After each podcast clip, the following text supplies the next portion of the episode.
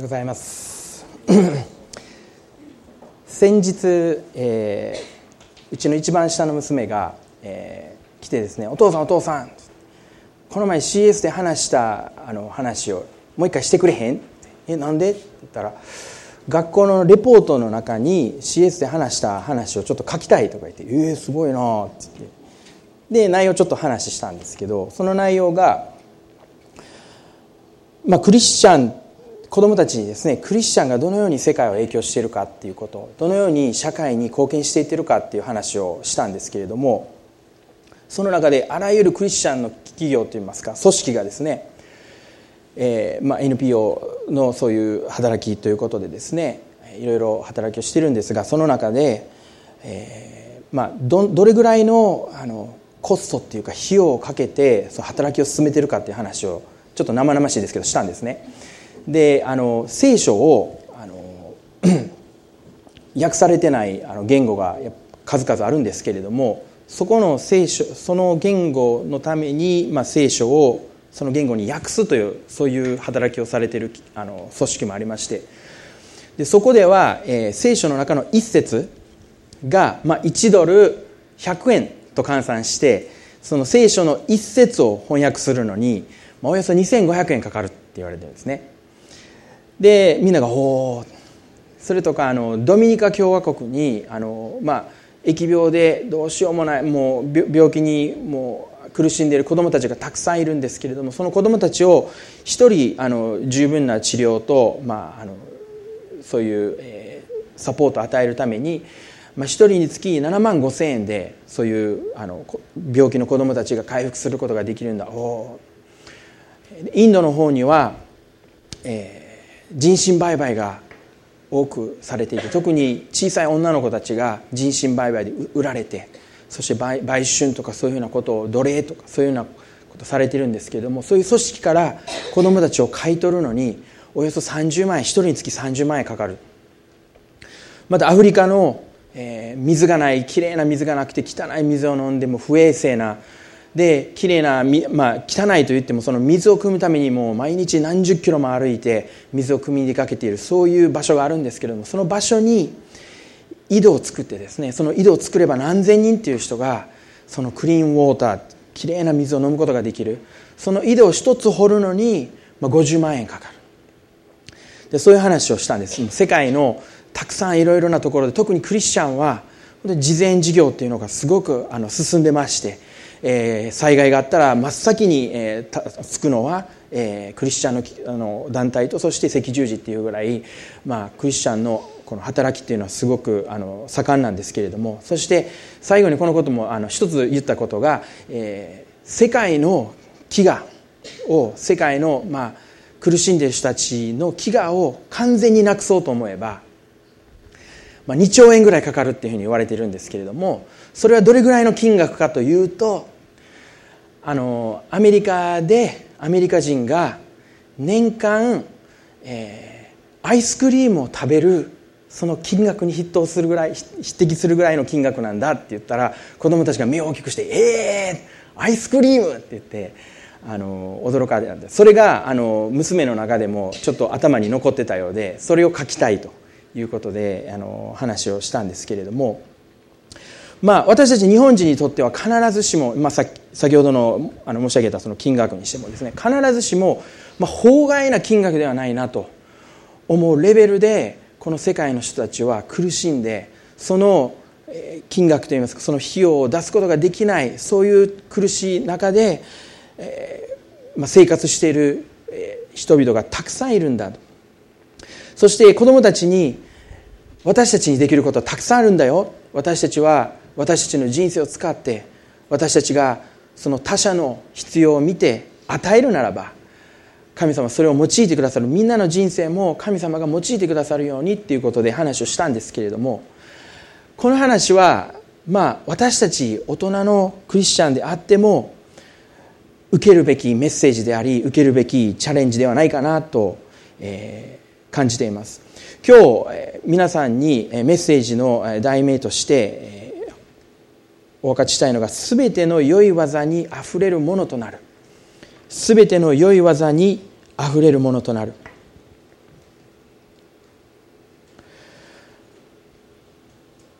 私たち誰もがですねこの人生を生きていく中でいろいろな困難問題チャレンジに出会います。そして私たちはある季節神様にその問題を解決していただくためまたその必要を満たしていただくためにそれに集中する時期っていうのが必ず必要だと思うんです。そして私たちが私たちと神様との間を本当に強めていくことによって私たちがどのような境遇の中にあっても私たちの心が私たちの霊が神様によって養われ支えられ励まされ力強められどのような境遇の中にあっても私たちは満たされて喜んで生きていくべきだと思うんですがそれと同時に私たちの人生を私たちがサバイバルモードのようになってですねいつも神様から受ける受ける受ける神様あなたに会うたびに受ける受けるっていう生活ではなく神様が私たちに望んでおられるのは私たちが祝福のもととなって他者に与える、まあ、このいろいろな組織クリスチャンの組織も世界中に広がっていますけれどもそのような与える人生私たちがこの世の光となって神様と共に働いていく人生を神様は私たちに与えてくださっているのではないかなと思うんです。この人類の歴史を見てもですねこの初代教会が生まれてそしてその時はもう民族が混ざりまた人種が混ざりいろいろな階級の人が混ざりそのようにしてこの教会はスタートしました。何の力もなくですね何の組織力も統率もなくただ神様を信じる人々が集まっている。そのような形で教会がスタートしたんです。しかしさまざまな迫害さまざまな弾圧にを乗り越えてですねこの教会は今日この世界に広がり大きなこのような光になってるんですけれどもその働きの鍵というのはですね決して私たちのこのキリスト教のこの崇高な教え、まあ、優れた教え素晴らしい神学教理ということによるわけでもなくこのキリスト教の力によって私たちこの教会が全一に来た来たわけでもなくまた私たちのこの奇跡や革命を起こす人々の、え意識の中に改革を起こすということでこの教会が広がってきたわけでもないんです。この教会がこのような光としてここまで前進してこれたのは私たちが他者に施すことができた。私たちの場所にいる場所において必要を見て隣人に施していった。その連続が今この教会が、え、今のこの場所に導いてきたんじゃないかなと思うんですね。でこれは神様の、えー、教会に対する計画だったと思うんです。私たちが施すものになる。で新明記の15章を開いてみたいと思うんですけれども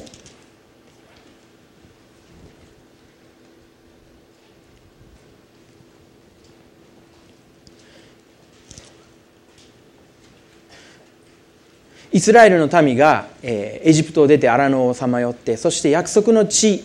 を受け継ぐようになっていくんですけれども約束の地に入るのに先立ってですね神様がさまざまな命令をイスラエルのえ民にえ与えます。その中でこの15章のところではえ与えるということについてですね語られてるんです。15章の6節から11節までちょっとお読みしたいと思うんですけれどもあなたの神主はあなたに約束されたようにあなたを祝福されるからあなたは多くの国々に貸すがあなたが借りることはない。またあなたは多くの国々を支配するが彼らがあなたを支配することはない。あなたの神主があなたに与えようとしておられる地であなたのどの町囲みのうちでもあなたの兄弟の一人がもし貧しかったならその貧しい兄弟の一人がその貧しい兄弟に対してあなたの心を閉じてはならない。また手を閉じてはならない。進んであなたの手を彼に開きその必要としているものを十分に貸し与えなければならない。あなたは心に邪念を抱き第7年免除の年が近づいたと言って貧しい兄弟に物を示してこれに何も与えないことのないように気をつけなさい。その人があなたのことで主に訴えるならあなたは有罪となる。必ず彼に与えなさい。また与える時心に未練を持ってはならない。このことのためにあなたの神主はあなたのすべての働きと手の技を祝福してくださる。貧しい者が国のうちから耐えることはないであろうから私はあなたに命じて言う。国のうちにいるあなたの兄弟の悩んでいる者と貧しい者に必ずあなたの手を開かなければならない。イスラエルに神様が与えられた命令です。この命令は、まあ、ヨベルの年の制度ということで神様が全ての7年 ,7 年 ,7 年 ,7 年目ですね。ヨベルの年に、まあ、全ての負債を免除するっていう制度があったんですね、まあ、あのこの資本主義の社会では考えられないような、えー、恐ろしい、えー、制度だと思うんですけれども。でもその他にイスラエルの民には自分がもし地主であるならばその作物を持っているならばその全てを隅々まで収穫してはならない。貧しい人たちがそれによって助けられるためっていうふうにそういうふうな、えー、命令もありますね。まあ私たちがこのように神様が与えるものとして精神をこのユダヤ民族の精神として持っていくことが大切なんだということを教えられた時に私たちは少し違和感を感じることもあると思う。特にこの何節でしたっけね。あの9節ではそのその人があなたのことで主に訴えるならあなたは有罪となるとまで書かれているんですね。あのヨベルの年でもう7年目が来るからもうその貸した、ね、ものが返ってこない。来なかったら困るからちょっと貸し渋る。でその人この人貸してくれへん。もうあのなんか普通の家庭の子供がなんかの言い合いしてるみたいですよね「何々ちゃんこれくれへん」言って「あげなさい」とかっていうような感じのそういう制度にも思えるように思うんですけれどももしその困っている人がこの人が貸してくれないって言ったらその人は有罪になってしまうってこの場所に書いてあるんですけれどもイスラエルはこのような精神を持って貧しい人また困っている人たちを助ける自分たちの国の中で助けることによってあなたは豊かな国民と国民としてあなたは豊かな国民になるんだと約束したんですね。そしてその歴史の中でイスラエルの国はさまざまな、えー、苦境に立たされますけれども本当に豊かな国としてこの時代を生き延びることができました。そして、まあえー、紀元後70年にはですねイスラエルは、えー、ローマ帝国に滅亡されてしまうんですね。そしてユダヤ人は全世界にちりぢりバラバラになっていくんですけれども。しかし今日私たちが見るその歴史的に見るのはユダヤ人は類まれな有能な人物であって世界のいろいろな場所にいてそして豊かで本当に祝福された国民だということを誰もが認めている事実だと思います。またこのイスラエルという国が奇跡的にですねもう1800年後1800年1900年後ぐらいにちりぢりバラバラになった後また戻ってきて世界中から戻ってきてそして今のイスラエルの国が建国されているその事実さえも本当に不思議な不思議な神様の宮座だと思います。このユダヤのこのイスラエルの国が再建されたその始まりは皆さんどどういう始まりだったかご存知ですか？東ヨーロッパまたロシアのユダヤ人が、まあ、自分の場所にいたら迫害弾圧が収まらないんで自分の国に戻ろう自分の国をもう一度建てようということで1850年ぐらいにユダヤ人がそこら辺のユダヤ人がパレスチナの方に帰ってくるんですね。でもその帰ってくる方法っていうのが、まあ、以前ありましたそのロシアがクリミア半島を侵略して、まあ、武力でガッと抑えたっていうようなことをしましたけれどもそういった形でイスラエルのために帰ってきたんじゃないんですね。実を言うと不動産売買で帰ってきたんですね彼らは。その場所神様置かれている場所で豊かに神様のこの精神にのっとって豊かにされたユダヤ人たちは帰ってきて不動産売そこに住んでいたアラブ人たちと合意をしてですね。そして不動産売買で土地を買ってそしてその買われた土地でこのイスラエルの国がまた再建の道をたどっていったってもう本当にあの類まれっていうかこの他の歴史で他の国では見ることができないような奇跡的な方法で帰ってきました。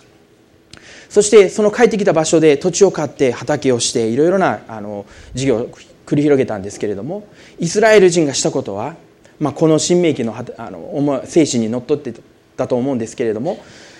利益をですね平等に分配して与えるんですよ。でその、えー、労働者はイスラエルの周りにいるアラブ人なんです。でそのアラブ人を雇って違法人であったとしても差別することなく利益を平等に分配することによって周りの諸国はああイスラエルで働いたらええぞと。ここ時給高いと。こっちの方がいいということでどんどん集まってきてそしてイスラエル人のために働いたそのアラブ人たちが今のパレスチナ人なんですね。で今パレスチナ難民ということでよくあの、まあ、社会の中でもよく話されているのがイスラエルが帰ってきてあのパレスチナ人が住んでいた場所に入ってきたからこのパレスチナ難民が生まれたっていうふうによくあの説で言われてますけれどもそれは全くの、えー、違う事実でですね。それまでえー、ある、えー、1800あれいつだったかな、えー、1947年まで、えー、このパレスチナの,、まあ、あのところを治めていたのはイギリスだったんですね。英国だったんですね。しかし、えー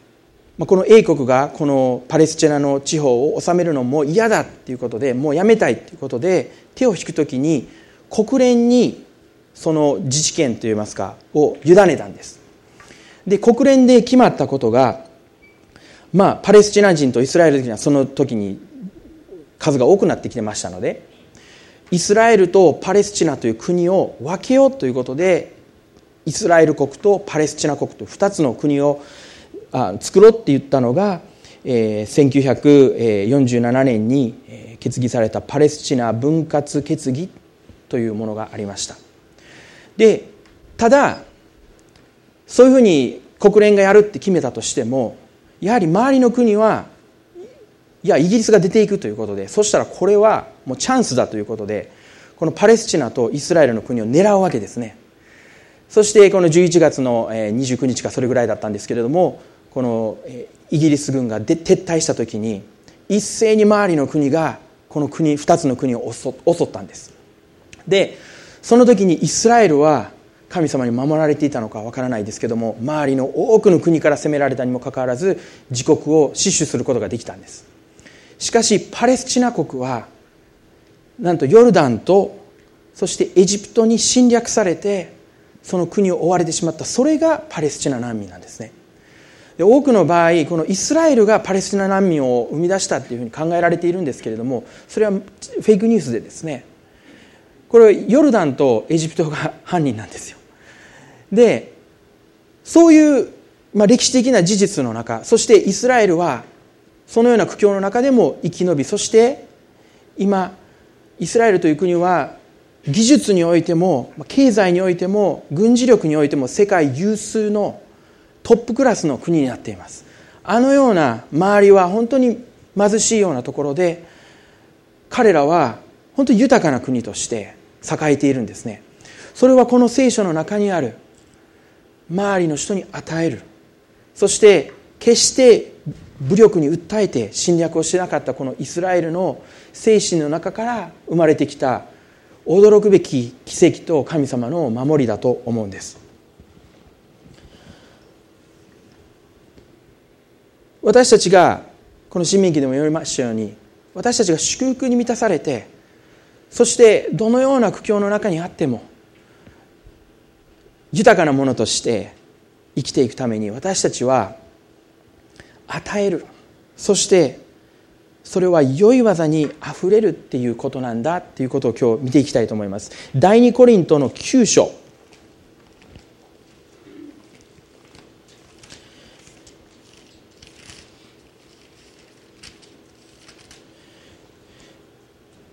第2コリントの9章の6節から8節をお読みいたします。私たちはこう考えます。少しだけまくものは少しだけ刈り取り豊かにまくものは豊かに刈り取ります。一人一人嫌々がらでなく強いられてでもなく心で決めた通りにしなさい。神は喜んで与える人を愛してくださいます。神はあなた方を常に全てのことに満ち足りて全ての良い技にあふれあふれるものとするためにあらゆる恵みをあふれるばかり与えることのできる方です。いやいやがらでなく強いられてでもなく心で決められた通りにしなさい。これが私たちが全ての良い技にあふれるものとするために神様が与えてくださっている私たちに対するアドバイスだと思うんですね。しかし私たちがこの与えるということに関して言うとですねどうしてもこう身を切られると言いますか与えるっていうことにちょっと抵抗を感じて強いられてやるっていうことはたくさんあります。特に日本ではえー、お土産をまあす素晴らしい文化だと思います。お土産ギフトをあげる贈り物をするという素晴らしい習慣があります。あのアメリカに、えー、今年の末、えー、行こうと思ってるんですけどもお土産のこと考えても何々さんのために何々さんのためにって言ってもリストが考えてるんですけれどもあの外国の方はそういうことは全くしません。あのもう自分がお土産みたいな。私着て開けたよっていうことであので向こうもああって言ってそのお土産を期待してしてないんですけれども、まあ、日本人は与えるという文化がありますよね。まあ、あのお中元お歳暮またお誕生日とかね、まあ、いろいろなギフトを与えますまたお年玉お年玉はえー、大人の皆さんには、えー、耳の痛いニュースだと思うんですね。あの家族に会いに行くけどあのあそこには息子が何によって娘が何によってなんぼ包まなあかんかなみたいなそういうのあの僕もあの半分はあの外国なんでそういうことしなくちゃしなくていいんですけどもう半分はしなくちゃいけないで、えー、みたいな。与えるということにですねまあ、表面ではね「何々ちゃんはいお年玉」言って渡してますけど心ではもう身を切られる思いでこれがあったね。絶対あると思うんです。皆さん正直になってください。でもここで神様は嫌々がられでもなく強いられてでもなく心に決めた通りにしなさい。このニューライフキリスト教会では豊田先生の本当に、えー、素晴らしい、え、このミニストリーの中でですね私たちに一つ開かれている大事な真理というのはインリーチの大切さということを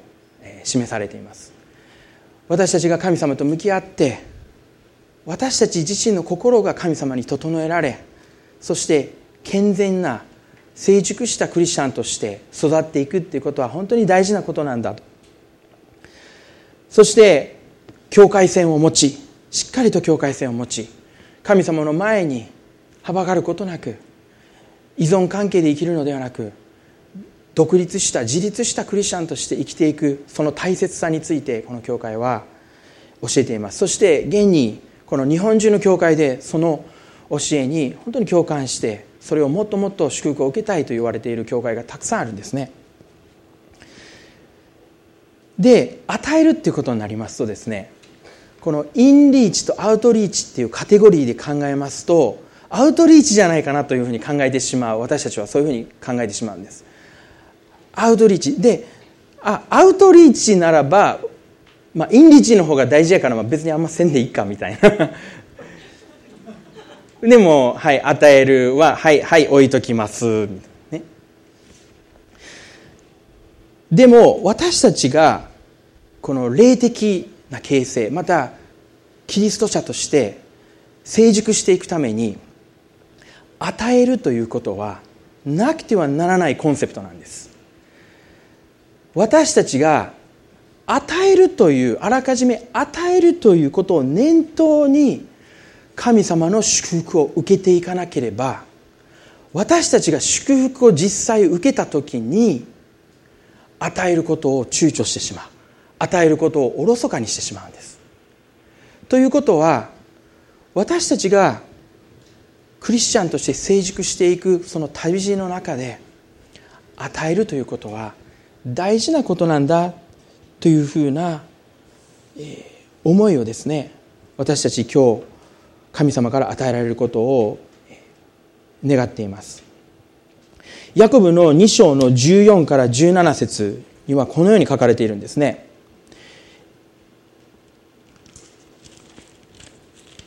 ヤコブの2章の、え14節17節をちょっとお読みしたいと思うんですけれどもそれと、えごめんなさい、えー、14節私の兄弟たち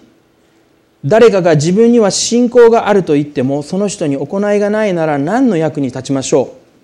う？そのような信仰がその人を救うことができるでしょうか？行いがなければ何のその信仰何の役に立つか。そしてその行いがある信仰の行いのことをここで続いて話しています。もし兄弟また姉妹の誰かが着るものがなくまた毎日の食べ物にもこと書いているような時にあなた方のうちに誰かがその人たちに安心していきなさい。暖かになり十分に食べなさいと言ってももし体に必要なものを与えないなら何の役に立つでしょう？それと同じように信仰ももし行いがなかったならそれだけでは死んだものです。ヤコブはこのように私たちが本当の信仰者として成長していく中で与えるっていうことは行いの伴う信仰なんだっていうことを聖書で教えているんです。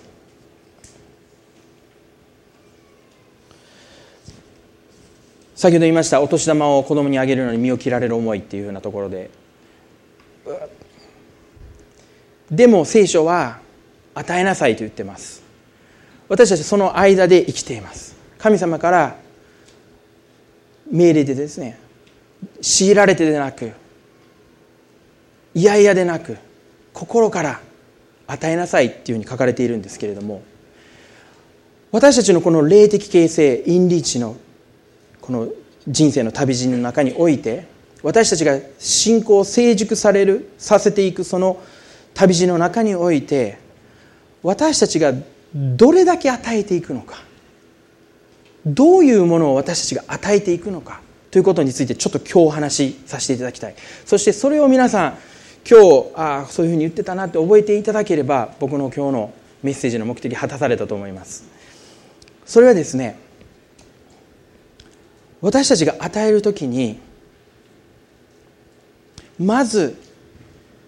必要大事な必要な一番目のことは神様は私たちの必要を満たすために私たちに豊かに与えてくださる方だっていうことをまず覚える必要があります。私たちが与える前にまず神様は私たちに豊かに与えることができるお方なんだ。そしてですねその必要を満たされる神様から必要を満たしてくださる私たちが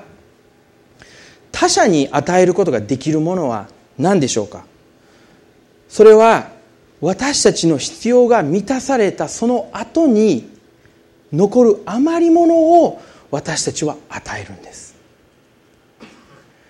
神様は私たちの必要を知っておられます。そして私たちの必要を満たします。そしてその必要が満たされたその余り物余り物っていうと言い方がちょっと余り物って思われるかも分かりませんけれども言い換えるならば溢れ出た恵み。私たちのうちから溢れ出てくる恵みを私たちは他者に与えるんです。お年玉の時は別です。ちょっとこうねあまりお年玉でも200円とかだったらねやっぱある程度の金額を要求されると思うんですけれども。でも私たちが与える心は神様から与えられたもので溢れ出てるもので私たちはそれをしっかりと神様に自由に捧げていく。その心を持つことが必要なんだと聖書は語っていると思うんですね。しかし私たちは溢れ出ている祝福に対して無頓着なんです。皆さん考えられたことありますか？私のうちで溢れ出ている祝福は何だろう？私たちは本当に必要神様満たしてください。必要なんですか？って祈ります。そして神様が溢れる恵みを与えてください。うわやった！神様感謝します！って言って溢れ出たところは大体まああの貧乏症で全部もらうとかね。また結構無駄になる。まあえっ、と例えば週1日8時間働いて週5日間働いてたら大体1人につき51時間ぐらい毎週自由な時間があるらしいです。でも51時間どこに行くんでしょうね。溢れ出る余分な時間っていうのはすぐなくなっちゃいます。でも私たちはこの神様が溢れさせてくださっている恵みは何なんだろう。もちろん私たちの必要に目を留める必要もあります。大事なことです。そしてそのことについて祈ることも大事です。しかし神様がその代わりに与えてくださった恵み溢れ出る恵みは何なのかっていうのも私たちは目を留めていく必要があると思うんです。皆さん神様から与えられたものって何でしょうか？例えば今ここで大きな輪を作ってですね、えー、私が神様に今週与えられたものはこの1年与えられたものって話し始めるとリストは尽きないと思います。たくさんの多くの恵みを神様は私たちに与えてくださっていると思います。しかしその溢れているものを私たちが無駄にしてしまう時に私たちが神様に神様から受けている大事な働き与えるっていうことに私たちはちょっと悲観的になってしまうんですね。しかし神様がまず大事なことは私たちの必要は何なんだっていうことを祈りの中でですね思い浮かべ神様に祈り。そして神様がその必要に与え対して与えてくださったものは何なんだだろうかというふうに心を静めて祈る時に神様私たちに溢れ出ているものを教えてくださると。そしてその溢れ出ているものが皆さん皆さん一人一人に与えられている神様から与えるべき働きの部分なんだと思うんです。それは一人一人が違います。量も違います。レプト2枚を捧げたのイエス様を見て彼女が一番多くのものを捧げたって言いました。たとえその分量が少なくても小さくても神様の前に私たちが溢れ出るものを捧げる時に神様は私たちに本当にその働きを喜んで受けてくださるんです。ヨハネの6章では5000人の給食の話がよく CS でも子どもたちにも語られるお話なんですけれども5000人の給食の話があります。時間の関係上細かく読んでいくことはしませんけれども大人の男性5000人ですからその女性の方子供含めるともう1万人以上の人がいたと思います。その時にその時代には毎日食べるものが豊かにありませんのでお腹を空かしてでも神様のイエス様の声を話を聞きたいって集まった群衆が1万人いました、まあ、5000人いました男性にして。そしてイエス様は何をしてやろうかっていうことをもう分かってたんです。この時にすっごい奇跡をしようと思ってて心を躍らしてたんですけども。でも弟子たちやまたその周りにいる大人たちに言ったんです。この人たちを私たちで養おう。もう周りの弟子たちも「ええー!」みたいな「そんな!」私にはこのもう金額そんな十分なこれを全員を養うほどの十分な金額はありません。どうしましょうどうしましょう。おろおろおろおろ。してた時に一人の少年が現れてですねイエス様っつって与えたその捧げ物がパン5つと2匹の魚。この1万人ぐらいの必要にパン5つと2匹の魚は何ができるでしょうか？もう大人はなんやこんなもんって。まあでもまあこんな言うてるから子供さんが言ってるからちょっとイエス様ありがとう言ってあげてみたいな。ちょっとサインも書いてあげてみたいな感じで連れてきたと思うんですね。でもこの少年の心はどうだったでしょうか？この少年は目の前でイエス様が語られている。愛について語っている。神の国について語っている。また人々に触れている。人々を癒して病が癒されて人々が悪霊取りつかれた人が解放されてそのような働きを見てこの子供はすごいと。神様すごい。もう神様のイエス様の素晴らしさに魅了されてですね。そしてこの必要というものはもう丸虫です。ただ自分に持っているもの自分の心はお腹減ってたかもわからないですけど神様イエス様の素晴らしさでもお腹いっぱいになってもう自分のある意味必要が満たされてそして溢れ出るものでこの5つのパンと僕がお母さんにお母ちゃんに作ってもらったこのお弁当イエス様にあげたいあげるんですね。イエス様はその5つのパンと2匹の魚を感謝して受けられそしてこの聖書の中であります。それを感謝して裂いて人々に分かち与えた。書いてます。すると5000人の人たちが満腹になるほどですよ。普通の大人の人だったら 5, つのパンと2匹の魚やったらお腹いっぱいにならないと僕もならないと思います。でも5000人また1万人の人が食べて満腹になるほど食べそしてここの聖書の箇所でヨハネの6章のえ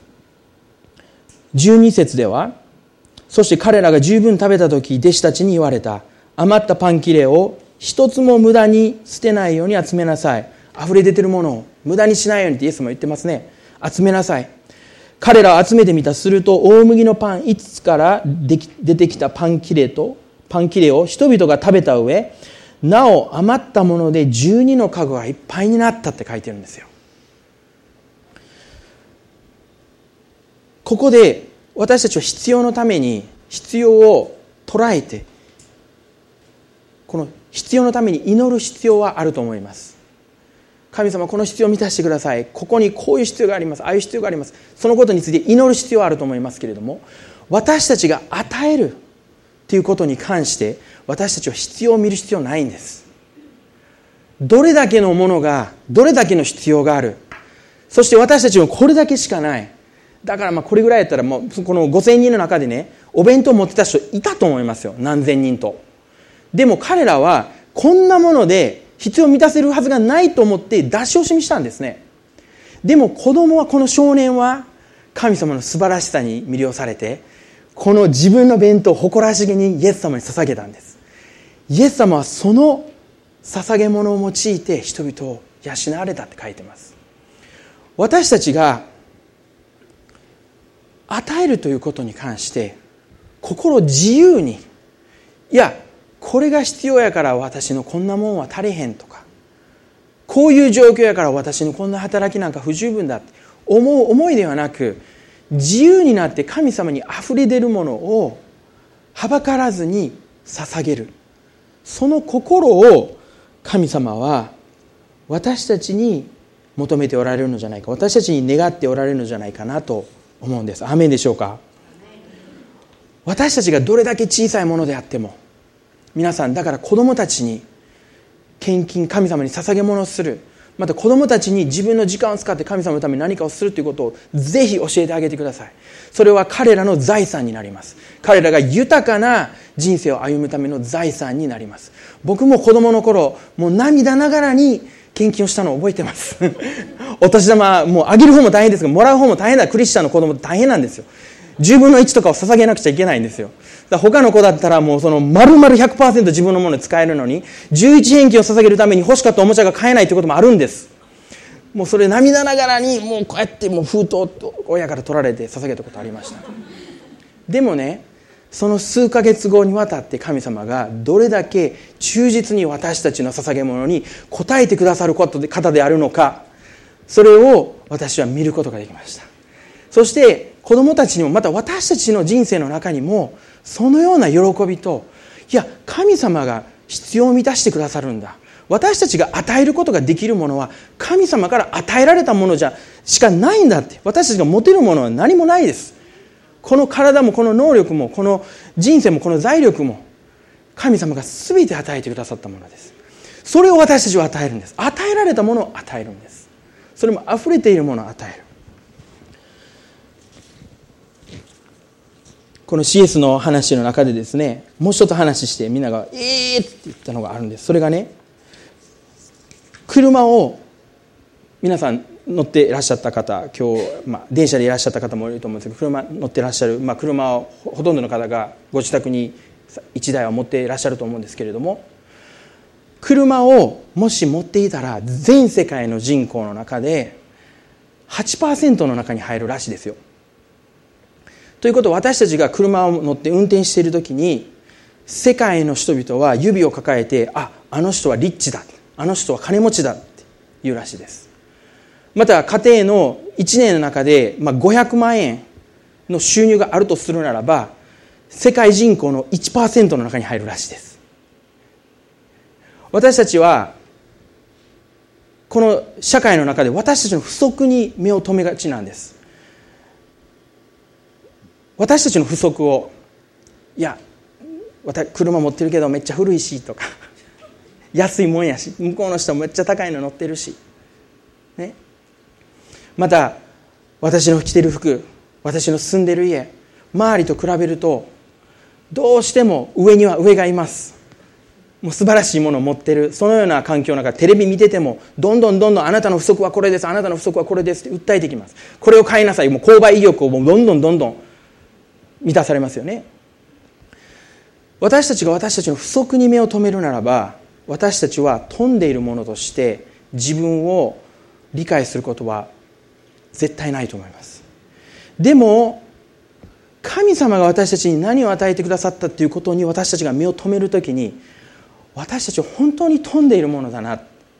感じることができると思うんです。第二手モテであすいません。第一手モテの6章。第一手モテの6章ではこのように書かれているんです。パウロが手元に書き送った内容ですけども第一手モテ6章の17節18節をお読みしますがこの世で富んでいる人たちに命じなさい。高ぶらないようにまた頼りにならない富に望みを置かないように。むしろ私たちに全てのものを豊かに与えて楽しませてくださる神に望みを置くように。また人の益を図り良い行いに富み惜しまずに施し喜んで分け与えるように。私たちがここでも言ってます。良い行いに富むために私たちは与えるべきである。そしてこの17節の一番最初で富んでいる者たちに命じなさい。富んでいる者たちってこれを聞いた瞬間にあ私は飛んでないと。だから私はもう対象外。ローンがありますね。この前うちもあの外壁をあのペンキで塗り替えましたんでそれでかなりのお金がかかりました。また新たにローンを立ててですね毎月月々の支払いありますね。また進学子どもたちの進学とかまあいろいろな必要があります。そこで私たちは決して飛んだものではないって飛んだ飛んでいる者たちって言った瞬間私は対象がいい。でも神様は私たちを豊かに富ましていてくださる。数えてみなさい主の恵みっていう言葉もありますが私たちが立ち止まって静まって神様あなたが与えてくださったものは何でしょう？考える時に私たちは本当に飛んでいるものなんだ。その場所に私たちは来る。恵みは溢れている。主の恵み溢れているって歌ってますけど本当に溢れている。その溢れているものを私たちは人々の必要のために与えていくっていうことが必要なんじゃないでしょうか。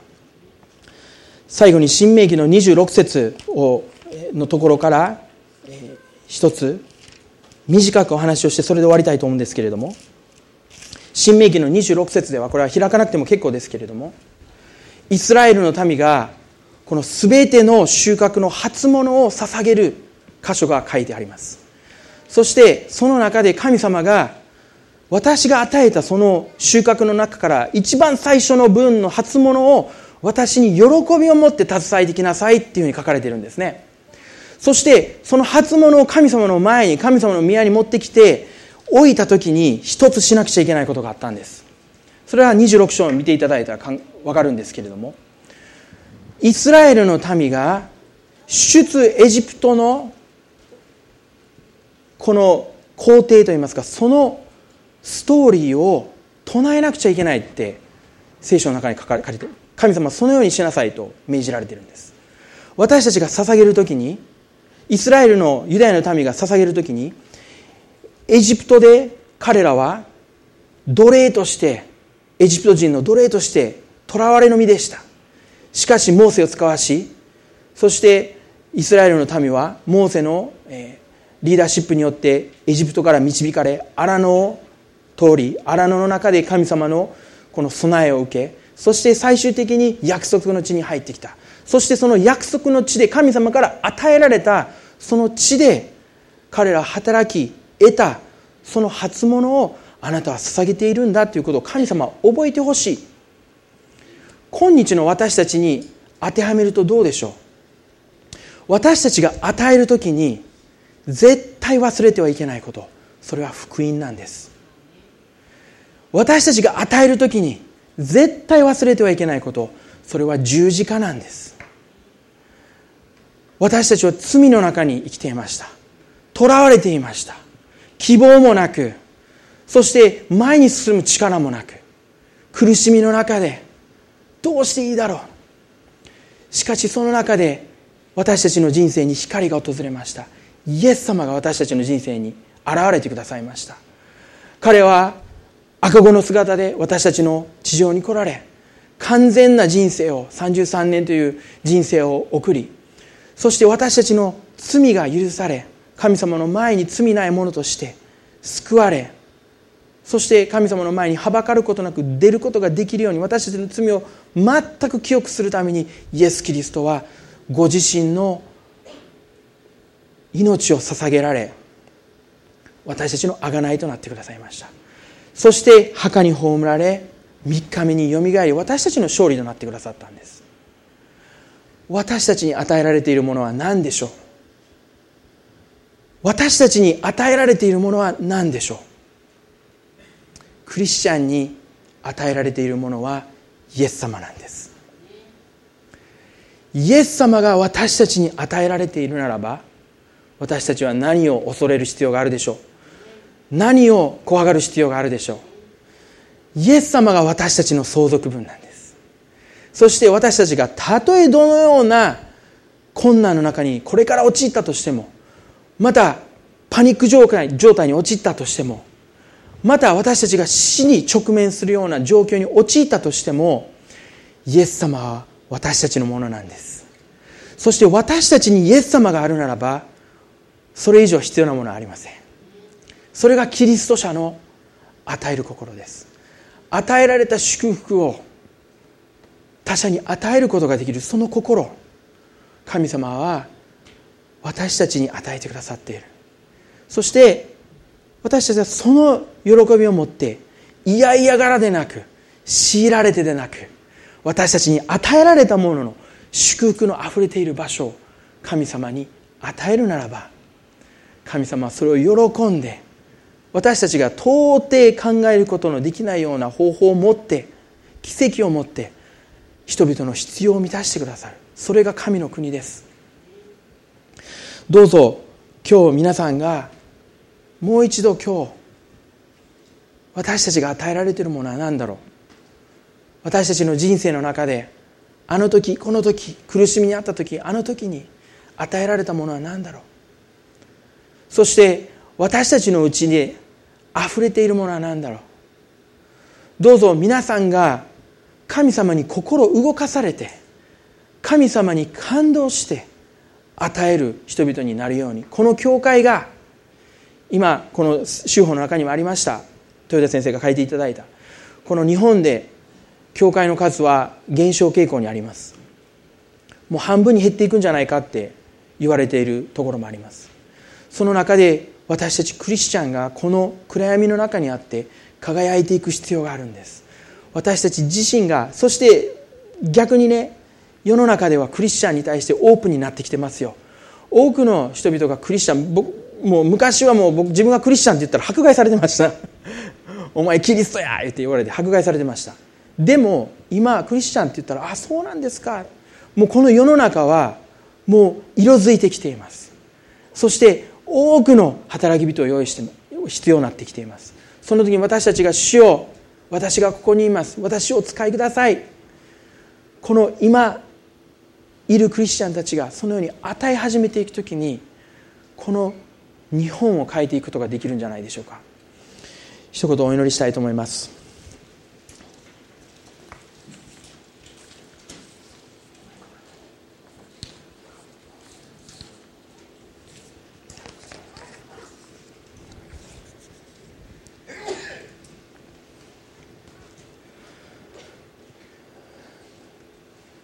天のお父様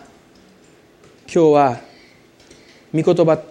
の中から全ての良い技にあふれるものとなることを主あなたから教えていただきました。私たちが今あるのは主よあなたの恵みのゆえに他なりません。あなたが私たちをまず愛してくださってあなたがまず私たちのために与えてくださらなければ私たちのこの人生は与えられませんでした。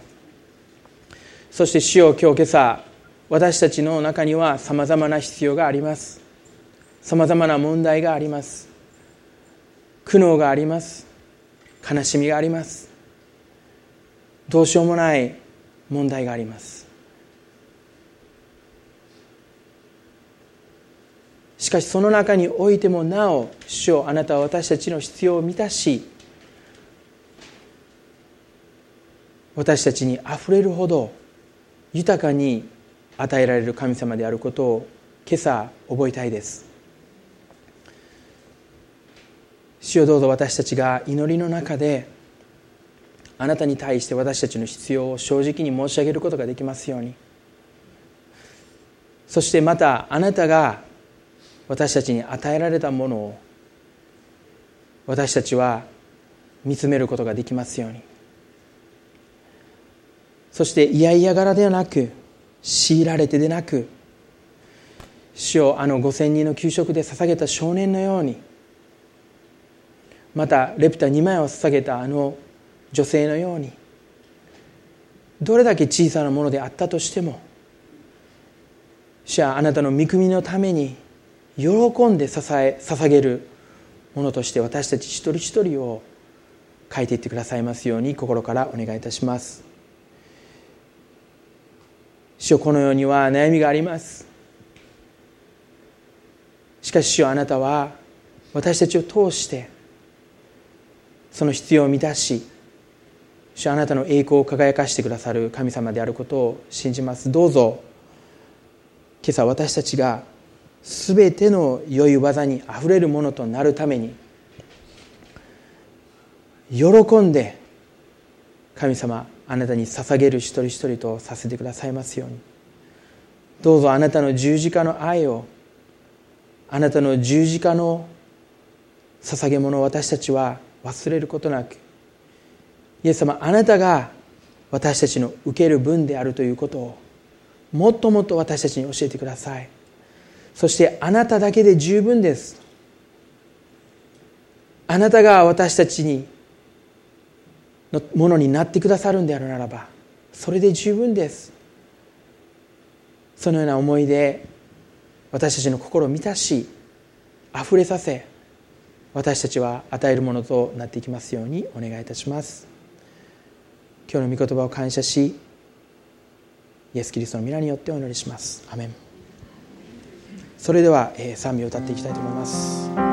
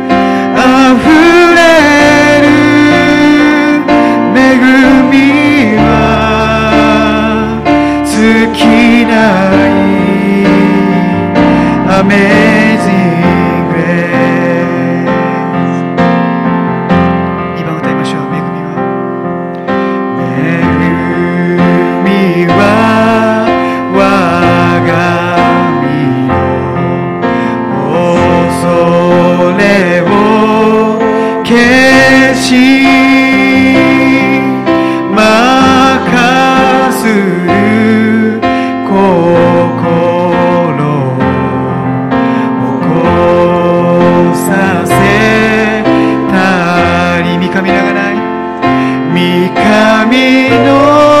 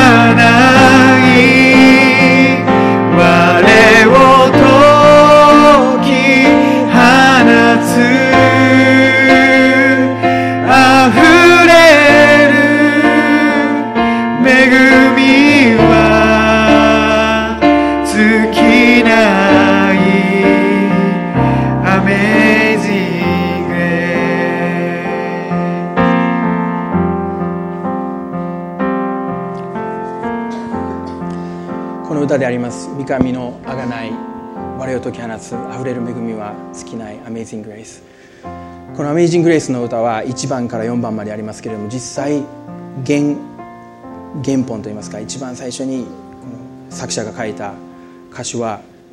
1番だけなんですね。2番3番、その後は後からつけていかれたんですけどもこの箇所ですね。この箇所はその原文と一緒につけられていた歌詞なんです。三上の贖いがイエス・キリストの贖いが私たちに解放するときに恵みは尽きることないとジョン・ニュートンが言ったんですね。そのように私たちの恵みが神様の恵みが私たちの心にあふれるときにそのあふれる恵みは尽きることがありません。どうぞ神様に与えられたその恵みがいかに大きなものであるのかを皆様の心の中が本当にそれを感じて私たちの人生一歩一歩歩んでいくことができますようにお祈りします。これでえ第二礼拝をえ終わりたいと思います。え午後からのえ交わりえたくさんあると思いますけれどもえ互いに挨拶を持ってえ第二礼拝を終わっていきたいと思います。